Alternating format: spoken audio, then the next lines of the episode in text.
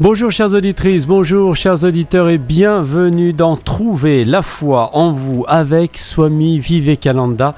Un très beau programme, n'est-ce pas, que de trouver la foi en soi. Nous sommes euh, dans le chapitre euh, Védantisme euh, pratique. C'est le la troisième partie de ce chapitre qui en contient quatre. Et là, on est sur la fin de cette troisième pratique. Et vous le savez, chaque fin, euh, Swami Vivekananda, chaque fin de chapitre, euh, eh bien, nous, propose une envolée euh, lyrique. Et celle-ci est magnifique.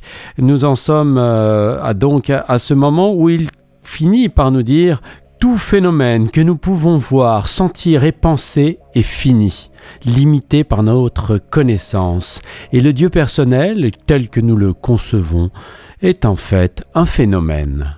Cet univers même, nous l'avons vu, est le même être impersonnel interprété par notre intellect. Tout ce qui est réalisé dans l'univers est cet être impersonnel, et ce sont nos intellects qui lui donnent des formes et des conceptions. Et donc il reprend euh, comme ça. Le mouvement, par exemple, qui est un accessoire nécessaire du phénoménal, ne peut être attribué par l'universel. Chaque petit fragment, chaque atome à l'intérieur de l'univers est dans un état continuel de changement et de mouvement. Mais l'univers, dans son ensemble, est immuable, parce que la notion ou changement est une chose relative. Nous pouvons concevoir que quelque chose est en mouvement seulement si nous le comparons à quelque chose qui soit immobile. Il faut donc qu'il existe deux choses pour qu'on puisse concevoir le mouvement. La masse de l'univers tout entière, considérée comme une seule unité, ne peut pas se mouvoir. Par rapport à quoi le pourrait-elle? On ne peut pas dire qu'elle change. Par rapport à quoi changerait-elle?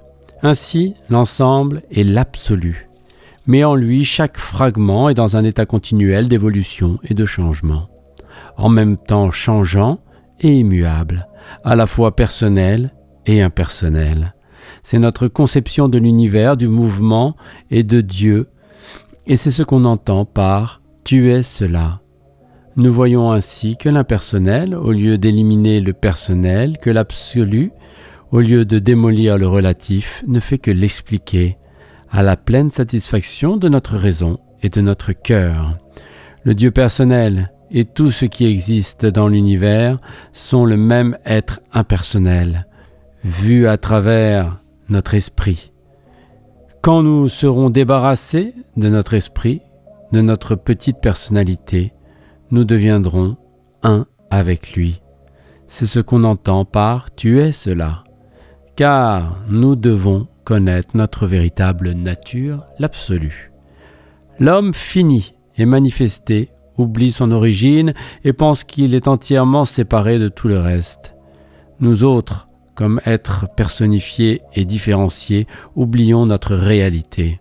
Le monisme nous enseigne non pas à renoncer à ces différenciations, mais à apprendre et à comprendre ce qu'elles sont nous sommes en réalité cet être infini, et nos personnalités représentent autant de canaux par lesquels cette réalité infinie se manifeste.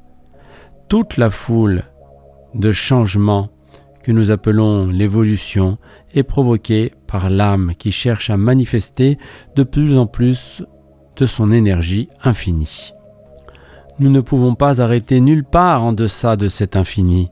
Notre pouvoir, notre félicité, notre sagesse ne peut que grandir jusqu'en l'infini. La puissance infinie, l'existence infinie, la félicité infinie nous appartiennent et nous n'avons pas besoin de les acquérir. Elles sont à nous et nous avons qu'à les manifester. C'est là l'idée centrale du monisme. Et c'est cette idée qui est si difficile à comprendre. Depuis mon enfance, tout le monde autour de moi m'a enseigné la faiblesse.